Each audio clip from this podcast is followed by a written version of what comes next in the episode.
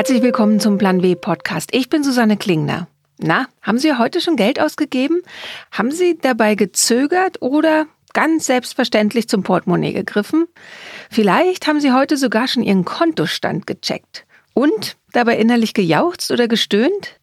Das Thema Geld begleitet uns immer. Manchmal nur, weil wir einen Snack kaufen, manchmal, weil wir uns Sorgen machen, wie die paar Euro auf dem Konto bis zum Ende des Monats reichen sollen. Und trotzdem ist Geld nichts, worüber wir alle so selbstverständlich sprechen wie übers Wetter oder unsere Pläne fürs Wochenende. Und besonders Frauen schieben das Thema Geld oft von sich weg. Ich beobachte das zum Beispiel in meinem Bekanntenkreis. Da reden die Männer schon immer mal wieder über Geldanlagen oder darüber, ob man die Wohnung lieber weiter mieten oder vielleicht kaufen sollte. Aber unter Frauen hatte ich noch nie eine Situation, in der das Gespräch plötzlich aufs Thema Geld gekommen wäre. Es heißt immer noch, über Geld spricht man nicht. Und Frauen scheinen sich besonders daran zu halten. Und genau das will die Geldberaterin Babette Mahnert ändern. 17 Jahre lang hat sie bei vier Banken gearbeitet und mehr als 10.000 Gespräche mit Kundinnen und Kunden geführt. Bis sie 2018 merkte, dass sie die Menschen lieber direkt und unabhängig beraten will. Und zwar nicht nur über die beste Geldanlage, sondern auch zu Fragen wie, warum fühle ich mich beim Thema Geld eigentlich nicht wohl? Oder bin ich eigentlich in meiner Beziehung finanziell unabhängig genug? Und sie erzählt selbst, worum es bei ihr noch alles geht. Mm, erstmal sind es so diese klassischen Themen, dass Menschen Unterstützung brauchen, wie sie am besten ihre Anlagestruktur aufbauen, eine Strategie und zwar eine Strategie, die sie auch verstehen. Und das ist für mich auch unendlich wichtig, dass die Menschen, die sich mit ihren Geldangelegenheiten beschäftigen, auch wissen, was sie tun. Das ist das erste Thema, also Anlagestrategie. Ein zweites großes Thema ist wirklich Zukunftsplanung. Ja, irgendwann ist der Zeitpunkt, wo du weniger arbeiten möchtest oder vielleicht auch komplett aufhören möchtest. Und wie sieht zu dem Zeitpunkt einfach von meinen Finanzen aus? Das ist so ein zweites großes Thema. Dann ist ein drittes großes Thema, auch gerade bei Selbstständigen, Thema Preise, Thema Umsätze, Thema Einnahmen und ein viertes großes Thema ist das Thema wirklich Glaubenssätze. Was habe ich für Gefühle zu Geld? Was denke ich über Geld? Was bedeutet Geld für mich? Das sind so die vier großen Themengebiete. Und die ersten drei Themen, das sind so die, die so am naheliegendsten für meine Klienten und Klientinnen sind. Und beobachtest du da, dass Frauen vielleicht besondere Schwerpunkte haben in diesen vier Bereichen, also vielleicht anders als Männer? Mhm. Ja, total. Frauen gehen mit einer ganz anderen Haltung ran Nämlich die sind beruflich total erfolgreich und starten durch und sind mega in ihrer Kraft. Und bei ihren Finanzen sind sie es oft noch nicht, weil sie Ängste haben, weil sie sich unsicher fühlen, weil sich bisher der Partner darum gekümmert hat. Mhm. Und die trauen sich das eigentlich gar nicht so richtig zu. Also der ist erstmal eine Hürde, um auch Ja zu sagen, ich mache Finanzen zu meiner Priorität. Das ist so der erste Punkt, der notwendig ist, dass du selber sagst, für mich ist das Thema jetzt wichtig, ich hole das ganz hoch auf die Agenda, um ein einfach dann wirklich weitere Schritte auch zu gehen. Und wenn die Frauen diesen Punkt für sich erkannt haben, dann ist die Herangehensweise schon anders, weil Frauen wollen verstehen, was sie einfach auch machen. Und Frauen wollen auch ein gutes Gefühl dabei haben. Und das ist auch das, worin ich auch einfach die Menschen bestärke, ein gutes Gefühl zu haben in dem, was sie wirklich machen, auch wenn es um finanzielle Entscheidungen geht. Und gerade Frauen können wirklich so tolle Entscheidungen halt auch fällen, weil auch Entscheidungen immer mit dem Gefühl verbunden sind. Und wenn du gerade sagst, die haben sich da nicht drum gekümmert, weil sich der Partner drum gekümmert hat. Ist es so was ganz Typisches, also dass Geld in Beziehungen einfach Männersache ist und Frauen es so ein bisschen von sich wegschieben? Ja, total. Also das finde ich auch heute noch spannend, weil Frauen, die haben in den letzten Jahren so viel auch an Sichtbarkeit erlangt und trauen sich so viel auch in ihrem Beruf mittlerweile zu. Und das Thema Finanzen ist echt noch so ein bisschen aus einer alten Zeit dass äh, Frauen an diesem klassischen Rollenbild sich noch orientieren. Rollenbild heißt, der Mann kümmert sich um die Finanzen, der ist in der Rolle drin, weil es halt auch schon immer so war. Oder wenn dann eben Kinder mit ins Spiel kommen, dann ist es häufig auch noch so, dass Frauen erstmal zurücktreten, äh, quasi von der beruflichen Bühne des Lebens und dass Männer einfach quasi dann die Rolle des Versorgers übernehmen. Ja, und Frauen sich das in dem Moment einfach nicht zutrauen. Das ist das, was ich beobachte. Wenn es so bestimmte Themen gibt, aber die vielleicht noch unbearbeitet sind. Was denkst du, wie könnten da zum Beispiel Eheleute oder überhaupt Partnerinnen, Partner, wenn man jetzt mal von einer heterosexuellen Beziehung ausgeht, wie könnten die da ins Gespräch kommen? Das ist ein so wichtiger Punkt, den du ansprichst, nämlich genau, dass du mit deinem Partner, deiner Partnerin darüber ins Gespräch gehst. Dass du wirklich diesen Schritt gehst und sagst, pass auf, wir verabreden uns wirklich ganz schön dazu und nicht zwischen zwei Aktivitäten oder nicht zwischen den Kindern oder sonstigen Verpflichtungen, die sich zeigen, sondern wirklich zu sagen, pass auf, wir machen jetzt ein Date und wir sprechen nur über das Thema Geld. Und da ist es auch meine Einladung, wirklich das ganz liebevoll zu machen. Den anderen einfach erstmal zu fragen, was, was für den Geld bedeutet, was er mit Geld verbindet und einfach wirklich zuzuhören und das anzunehmen und erstmal wirklich einen Überblick gewinnen, was der andere wirklich mit Geld verbindet. Weil das aus meiner Erfahrung heraus der ganz wichtige Punkt ist, um erstmal zu wissen und zu verstehen, warum der andere sich in Finanzdingen so verhält, wenn so bestimmte Alltagssituationen halt sind, wenn es wirklich dann um den Umgang mit Geld geht. Und wirklich an diesem Date erstmal nur zuhören. Ja, dass der Partner erzählt, dass du selber dann erzählst. Und da geht's auch nicht darum, das gut zu finden, das richtig zu finden, das falsch zu finden, sondern einfach erstmal eine Information darüber zu erhalten, wie siehst du das? Und dass du regelmäßige Gelddates auch machst, wo ihr euch auch austauscht. Wie sind die aktuellen Erfahrungen? Weil Geld ist das größte Streitthema in Beziehungen die größten Unstimmigkeiten und die größten negativen Gefühle in Beziehungen haben einen ganz großen Zusammenhang mit Geld, weil es daran liegt, dass wir nicht verstehen, wie wir selber dazu stehen und in zweiter Linie auch, wie unser Partner dazu steht.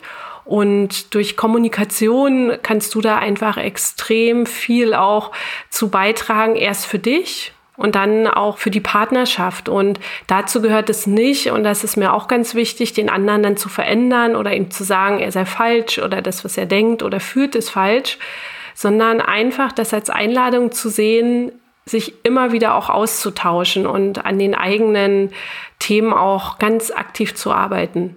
Jetzt gibt es ja auch so ein paar ganz konkrete Punkte im Laufe von Beziehungen.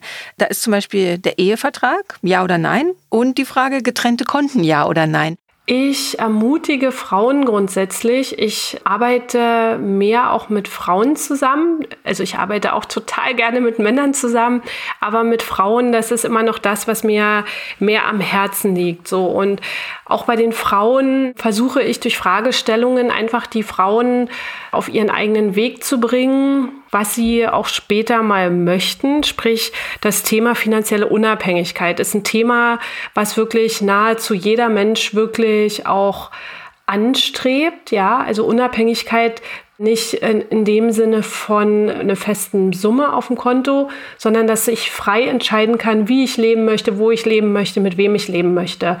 Und da ist es auch wirklich wichtig, auch in der Ich-Perspektive zu denken. Mhm. Ja, die Partnerschaft hat immer eine Wir-Perspektive, aber die Partnerschaft, und das ist aus meiner Sicht ganz wichtig auch, hat eine Ich-Perspektive. Und da auch wirklich eben nicht alles gemeinschaftlich zu machen, sondern sich auch alleine über ein getrenntes Konto und auch über ein getrenntes Depotkonto dort wirklich seine finanziellen Mittel auch aufzubauen weil das gibt dir so ein gutes Gefühl, weil du weißt, ja, und egal, ob du jetzt eine Frau oder ein Mann bist, du weißt, du bist unabhängig, ja, und du baust dir das auf, auch wenn es so Herausforderungen gibt, ne, wo man einfach so ein bisschen gucken muss, gerade wenn die Frau jetzt weniger arbeitet, weil sie sich um die Kinder kümmert, ja, dass dann Ausgleich geschaffen wird aber wirklich auch darüber nachzudenken, dass getrennte Konten auch in einer Gemeinschaft aus meiner Sicht wichtig sind, so für das eigene Selbstwertgefühl auch.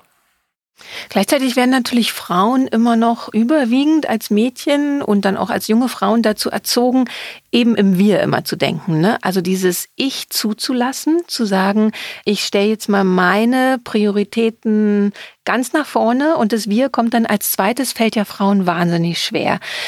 Wie arbeitest du mit deinen Klientinnen da dran?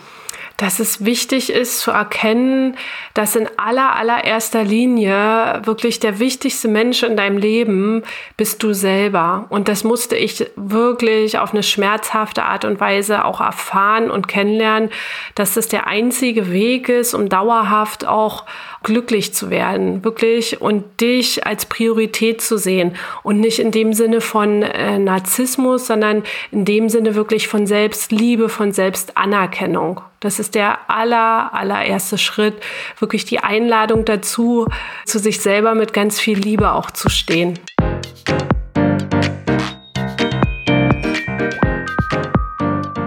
Nach einer kurzen Pause spreche ich mit Babette Mahnert über Geld und Gefühle im Beruf und darüber, wie lange es braucht, die eigene Einstellung zu Geld zu verändern. Zwei Wochen, sechs Monate oder mehrere Jahre?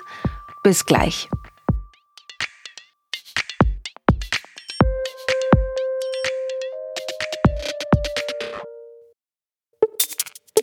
Werbung der Plan W Podcast wird ermöglicht von LinkedIn, dem Karrierenetzwerk. Hier können sich Mitglieder austauschen, von anderen inspirieren lassen und selbst Beiträge schreiben. Vor allem Frauen können das Netzwerk für sich nutzen. Eine von ihnen ist Carla Paul. Sie bezeichnet sich als Sturmkönigin und Literaturpäpstin und was sie macht, erklärt sie am besten selbst. Ich bin Journalistin, Agentin, Moderatorin von Lesungen und setze mich eigentlich generell online als auch offline für sämtliche Belange rund um Literaturförderung ein. Wie sind Sie denn dazu gekommen, sich mit dieser Arbeit bei LinkedIn anzumelden? Für mich ist selbstverständlich, dass ich versuche, jedes Netzwerk für meine Kontakterweiterung zu nutzen. Also es ist auf der einen Seite eine Plattform, um sich selbst darzustellen, um einfach zu zeigen, was man bisher gemacht hat und was man kann. Wenn Menschen in irgendeinem Bereich natürlich Bücher, Kultur, Literatur, Lektorat jemanden suchen, wird man einfach gefunden. Und dann natürlich gehe ich selbst aktiv auf die Suche, wenn ich eben Partner für bestimmte Projekte suche. Tatsächlich wäre meine Arbeit, so wie ich sie tue, offline gar nicht möglich. Die Informationen, die ich streue und die Kontakte, die darüber reinkommen, das wäre eine unfassbare Arbeit, die ich da mit Partys und Mittagessen alles machen müsste, um so viele Menschen kennenzulernen. Und das ist online einfach viel, viel schneller, viel einfacher möglich. Tatsächlich ist es so, dass ich innerhalb von wenigen Minuten meist sogar jemanden habe für ein Projekt. Je nachdem, ist es ein Verlag, ist es eine Agentur und es dauert keine Stunde, bis ich da, würde ich sagen, über ein Dutzend Anfragen habe. Was ja das Interessante bei Ihnen ist, ist, dass Sie eigentlich für eine Offline-Tätigkeit werben, aber ganz stark eben Online-Möglichkeiten dafür nutzen. Ist das ein Widerspruch? Literatur an sich war ja eigentlich immer eher eine, sagen wir mal, ein bisschen oldschool. Ne? Also ich mache, ich gehe in einen Buchladen, ich äh, schlage dann daheim auf der Couch das Buch auf. Aber das hat sich ziemlich gewandelt. Die Literatur an sich ist ja eine sehr lebendige Möglichkeit, sich auszutauschen. Und da ist es für mich ganz, ganz selbstverständlich, dass ich eben auch Lektoren und Autoren und entsprechend alle Mitarbeiter rund um ein Buch auch auf so einer Plattform wie LinkedIn finde.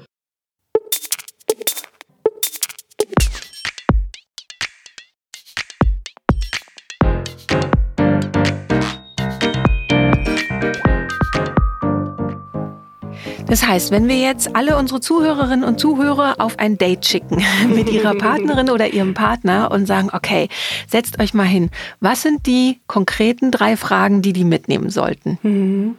Dass sie sich wirklich darüber austauschen, was bedeutet Geld für mich? Mhm. Dann ist die nächste Frage, die ich empfehle, wirklich auch, wie ist mein Gefühl zu Geld, das Thermostat? Ja, dass du einfach über eine Skala von 1 bis 10 halt nachdenkst. Was ist dann 1 und was ist 10? 1 ist kalt und 10 ist warm. Kalt in dem Sinne, ich habe nicht wirklich eine Verbindung zu Geld. Mhm. Und 10, ich habe eine richtig gute Verbindung zu Geld. Und die dritte Frage ist, welche Glaubenssätze zum Thema Geld fallen mir sofort ein? Also sowas wie über Geld spricht man nicht. Ja, genau. ja, genau, Geld regiert die Welt. Also da gibt es ja so viele Sachen. Und Das ist auch in meinen Workshops, die ich mache, immer ganz spannend, dass wir dann die Aussagen aufzählen aber gar nicht glauben, dass, dass die was mit uns zu tun haben. Und das ist der ganz entscheidende Punkt an der Stelle. Wenn du sie aufzählst, dann wabern sie bei dir im Unterbewusstsein echt rum und machen auch was mit dir. Und deswegen ist das auch so schön zu gucken, wirklich, was sind denn die Glaubenssätze, die ich mir auch die ganze Zeit erzähle, weil gerade auch über Geld spricht man nicht. Das ist ein Glaubenssatz, der ist in Deutschland so tief verankert und da wünsche ich mir vom Herzen, dass wir das wie eine Nussschale echt knacken und uns angewöhnen, darüber zu sprechen, dass es normal ist, über Geld zu sprechen, weil Geld ist wirklich so ein schönes Mittel, um so viel Gutes auch zu tun und das ist ähm, einfach hier in unserer Kultur so verankert, dass wir gar nicht darüber ähm, sprechen wollen, weil wir es halt auch nicht gelernt haben und dadurch können wir das auch nicht in unseren Partnerschaften halt leben. Und wenn uns das gelingt, als Gesellschaft auch wirklich über Geld zu sprechen und das wirklich auch mit Freude und nicht mit Neid, weil das ist auch ein Phänomen, was ich einfach hier in Deutschland auch wahrnehme. Wenn du dann über Geld sprichst und dich traust und das machst, wird dann häufig mit einem äh, nicht guten Gefühl betrachtet, mit Neid und du hast dann gar keinen Bock mehr darüber zu sprechen. Ja, ich gebe dir dafür ein einfaches Beispiel. Du kaufst dir echt ein mega cooles Auto, dein Traumauto, was auch immer dein Traumauto ist oder dein Traumfahrrad, je nachdem. Ja, kommst dann damit nach Hause, stellst es wirklich stolz wie Bolle vor die Tür mhm. und hast zwei Nachbarn. Du hast einmal deinen deutschen Nachbarn und deinen amerikanischen Nachbarn. Ja, und dein amerikanischer Nachbar, der kommt gleich rausgerannt und sagt, boah, geil, guck mal, du hast ein neues Auto, ist ja cool. Ja, zeig mal, was, was hat das alles so für Features mit dabei? Lass uns mal eine Runde fahren und erzähl mir mal, wie du das geschafft hast, dir so ein cooles Auto oder auch Fahrrad, ja gut, ne, da musste man sich dann auf den Gepäckträger setzen, ich weiß nicht, ähm, da halt rumzufahren. So währenddessen der deutsche Nachbar häufig nicht mal rauskommt, hinter der Gardine guckt und so denkt, mh, die hat also ein neues Auto. Aha, sieht ja teuer aus. Wie kann sie sich denn das leisten? Das hat sie sich wahrscheinlich wie äh, auf Kredit gekauft. Oder ihr Auto ist größer als meins.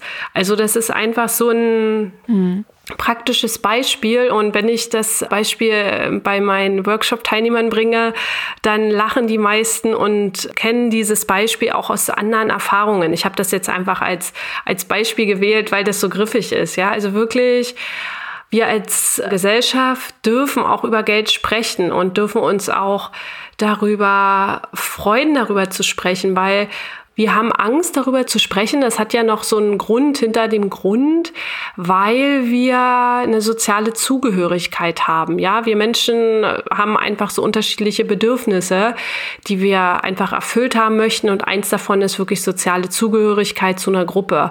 Und wenn du jetzt quasi mehr als deine Gruppe, der du sozial zugehörig bist, verdienst, dann willst du darüber nicht sprechen, weil du automatisch das Gefühl hast, dieser Gruppe gar nicht mehr zugehörig zu sein. Und das ist so ein mhm. großer Punkt, so dieses Thema gesellschaftlich auch zu verändern, dass wir darüber sprechen und nicht in dem Sinne, dass wir rumprotzen und rumprahlen. Das ist überhaupt gar nicht der Punkt, den ich meine, sondern dass es einfach ganz normal ist. Es ist so normal ist, wie wir uns über Lebensmittel austauschen oder uns über Kleidung austauschen.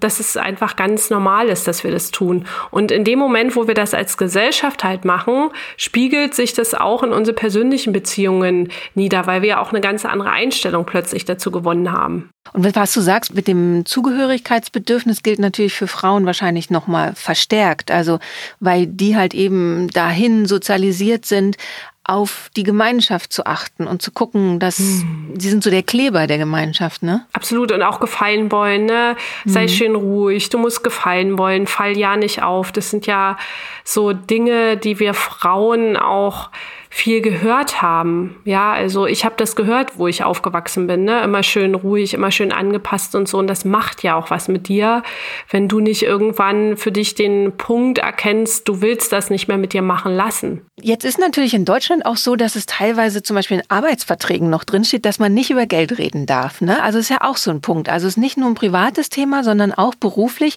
Und eigentlich, soweit ich mich richtig erinnere, offiziell gilt es als sittenwidrig, wenn es in Verträgen steht und trotzdem redet niemand über Gehälter. Und für Frauen ist es ja auch eine große Krux, nicht zu wissen, was andere verdienen, weil sie ja tendenziell auch weniger verlangen in Gehaltsverhandlungen. Wäre denn, wenn man da so dieses Stigma aufbrechen würde? Hast du das Gefühl, das würde auch insgesamt unser Verhältnis zu Geld verändern? Mm, grundsätzlich glaube ich immer, dass es vom Kleinen ins Große geht. Ja, also, dass wenn das aufgebrochen wird, ist es schon mal ein mega großer Erfolg gesellschaftlich. Und dazu ist dann die nächste Einladung, das auch aktiv zu leben. Also du hast wirklich einerseits äh, diese gesellschaftlichen oder die beruflichen Zwänge und auf der anderen Seite darfst du dich trauen. Du kannst ja einfach jeden Tag dir eine Frage überlegen, die mit Geld zu tun hat, die du jemand anderem stellen möchtest. Und du wirst sehen, dass sich das mhm. für dich immer natürlicher auch anfühlt, dass du nach der dritten Frage auch entspannter wirst und dass das für dich gar nicht mehr das Ding ist und einfach die anderen Leute zu fragen wirklich die anderen Leute zu fragen. Meine Erfahrung ist, die reagieren erstmal verwundert. Ich habe aber immer Antworten bekommen. Das heißt, dein Tipp wäre da auch nicht nur privat reden, reden, reden, sondern beruflich genauso. Einfach Geldfragen stellen. Genau, Geldfragen stellen. Und auch zum Thema Gehalt möchte ich gerne noch ein, zwei Anmerkungen geben. Und zwar das Thema Gehalt hat ganz viel auch mit unserem Selbstwert zu tun. Ja, das heißt, wir selber sind es uns oft nicht wert, dass wir mehr Gehalt auch verlangen dürfen. Ne? Wir erlauben uns das nicht, weil wir mhm. haben einerseits unser Thermostat und wir haben auf der anderen Seite noch so eine finanzielle Untergrenze und Obergrenze definiert. Ja, und Somit haben wir automatisch uns einen Stopp auch nach oben gesetzt, weil wir uns nicht erlauben, über eine bestimmte Grenze hinauszugehen. Ja, da kommt wieder ah, das Selbstwertgefühl und dann kommt auch dieses Zugehörigkeitsgefühl. Ja, und die Obergrenze ist dann so der Punkt, wo wir denken so, ah nee, das kannst du nicht machen, das wäre unverschämt. Ja, genau.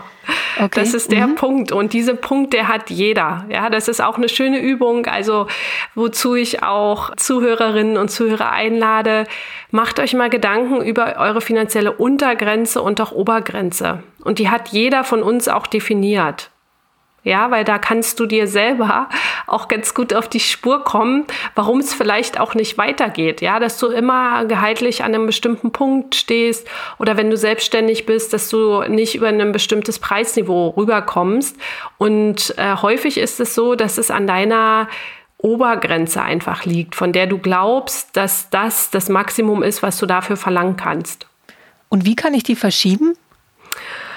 Indem du dir selbst über deinen Wert auch bewusst wirst, auch über den Wert, den du für den anderen halt auch schaffst. Es geht ja auch darum zu erkennen, was durch dein berufliches Handeln der andere für einen Mehrwert auch erzielt. Ja, und mhm. wirklich auch dir die Frage zu stellen, was ist meine Arbeit wert? Was leiste ich? Was hat der andere wirklich für eine Vorteile daraus, dass er mit mir zusammenarbeitet? Und das ist egal, ob du da selbstständig oder angestellt bist. Aber wirklich mit dir auch mal ins Gespräch zu gehen, was glaube ich wirklich, was meine Arbeit tatsächlich wert ist. Und wenn ich meine Workshop-Teilnehmer frage, ja, was sind so eure Verdienstaussichten? Ja, weil das hat sowohl Selbstständige als auch Angestellte eingeschlossen. Dann schreiben die eine Zahl auf und dann lasse ich die Zahl wirklich nochmal nach oben korrigieren um einen bestimmten Prozentsatz. Weil wir Frauen neigen dazu, uns zu gering einzustufen. Ja, wir trauen uns nicht zu, auch mehr tatsächlich zu, als Ziele zu setzen, weil wir immer denken, öh, wenn ich es da nicht erreiche und so. Und ich kann dir eins wirklich von, von Herzen sagen, dass wenn du dir höhere Ziele setzt, ja, und damit meine ich jetzt nicht, dass du deine Ziele um fünf Prozent höher setzt, sondern ich gehe da wirklich einen Schritt hoch und sag mindestens zwischen 30 und 50 Prozent von deinem Ursprungsziel, pack das drauf, auch wenn du erstmal Schnappatmung kriegst und denkst, du fällst um, ja.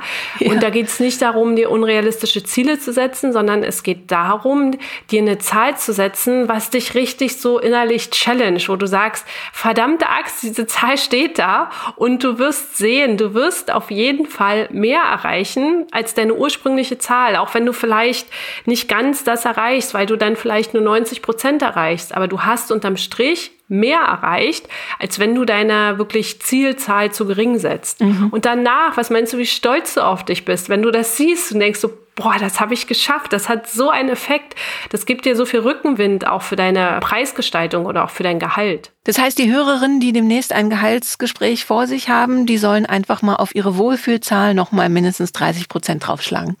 Genau. Und wichtig ist auch an der Stelle bitte ein handfestes Argumentarium. Warum? Für den Arbeitgeber ist es wirklich auch wichtig zu wissen, warum soll ich dir eine Gehaltserhöhung geben? Also da auch wirklich sich ganz richtig doll gut auch vorbereiten, wirklich Argumente zusammenzutragen und das nicht zwischen Tür und Angel mal eine halbe Stunde, sondern sich da wirklich vor so einem Gespräch auch eine Woche vorher Zeit zu nehmen, wirklich sich richtig vorzubereiten, um dann richtig gestärkt auch in dieses Gespräch zu gehen, auch mental gestärkt reinzugehen und sich auf der anderen Seite zu überlegen, okay, was könnten da für Widerstände kommen? Und diese Situation ruhig mal mit einem anderen, zu dem du ganz viel Vertrauen hast, der aber auch nicht alles sagt, was du gerne hören möchtest, ja, sondern der auch sozusagen dich dann in dem Moment heraus herausfordert mhm. und das auch zu üben. Ja, weil wenn du dann mit deiner größeren Zahl dort wirklich reingehst und richtig gut vorbereitet bist, dann ist die Wahrscheinlichkeit sehr hoch, dass sich was bewegen wird. Was ist denn so abschließend deine Einschätzung, wie lange dieser ganze Prozess dauert? Also kann ich erwarten, dass wenn ich jetzt zum Beispiel eine Date Night ausmache mit meinem Partner, mit dem über Geld spreche, bei der nächsten Gehaltsverhandlung eben mich super vorbereite und zwinge einfach mehr zu verlangen, dass ich in einem halben Jahr schon woanders stehe oder braucht es länger? Also ein halbes Jahr ist ein super guter Zeitraum, wenn du es auch ernst meinst. Ja, also damit meine mhm. ich auch, es reicht nicht eine Date Night und ich bereite mich eine Woche auf meine Gehaltsverhandlung vor, sondern ich gehe so richtig tief tauchen, mache wirklich die ganzen dunklen Keller da unten auf, weil aus meiner Sicht ist es so wichtig, auch das alte Zeug echt rauszuholen und nicht nur neu zu überschreiben, sondern das wirklich erstmal runterzulöschen, wenn wir jetzt mal so in einer Festplatte denken und nicht nur drüber zu schreiben, weil was passiert, wenn du nur drüber schreibst, dann kommt das Alte immer wieder durch. Also da auch dich wirklich ganz in der Tiefe damit beschäftigst und das einfach jeden Tag zu deiner Priorität machst. Und egal, ob du einen guten Tag hast oder einen schlechten Tag hast, sondern einfach dir wirklich zu sagen, es ist mir total wichtig, und ich will da vor allen Dingen nachhaltig was verändern, weil nachhaltige Veränderung findet nur statt, wenn du es immer und immer und immer wieder machst. Menschen, die richtig gut in ihrem Gebiet sind, die haben es wirklich unzählige Male geübt. Und wenn du wirklich das ein halbes Jahr konsequent auf allen Ebenen machst, das heißt auf der Gefühlsebene und auf der Gedankenebene, hast du nach einem halben Jahr ganz andere finanzielle Ergebnisse.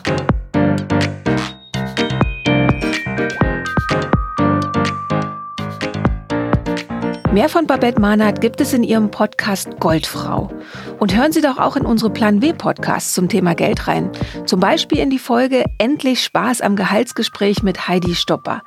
Oder auch in die Episode Frauen und Geld, es ist kompliziert. Darin sprechen die Finanzexpertin Helma Sick und die Finanzbloggerin Margarete Honisch über Geldanlage und Vorsorge. Das war's für diese Woche. Nächste Woche spreche ich mit Maria Anna Schwarzberg über Hochsensibilität und welche Vor- und Nachteile sie im Arbeitsalltag mit sich bringt. Der Plan B Podcast ist eine Haus 1 Produktion für die Süddeutsche Zeitung. Editing und Sounddesign machte Simone Halder. Die Titelmusik ist von Katrin Rönecke. Das Cover gestaltete Dirk Schmidt. Abonnieren Sie den Podcast, dann verpassen Sie keine Folge und empfehlen Sie uns gerne weiter. Alle Podcasts der Süddeutschen Zeitung finden Sie unter www.sz.de slash podcast. Alle Ausgaben von Plan W finden Sie im Digitalkiosk der SZ unter www.sz.de slash plan-w.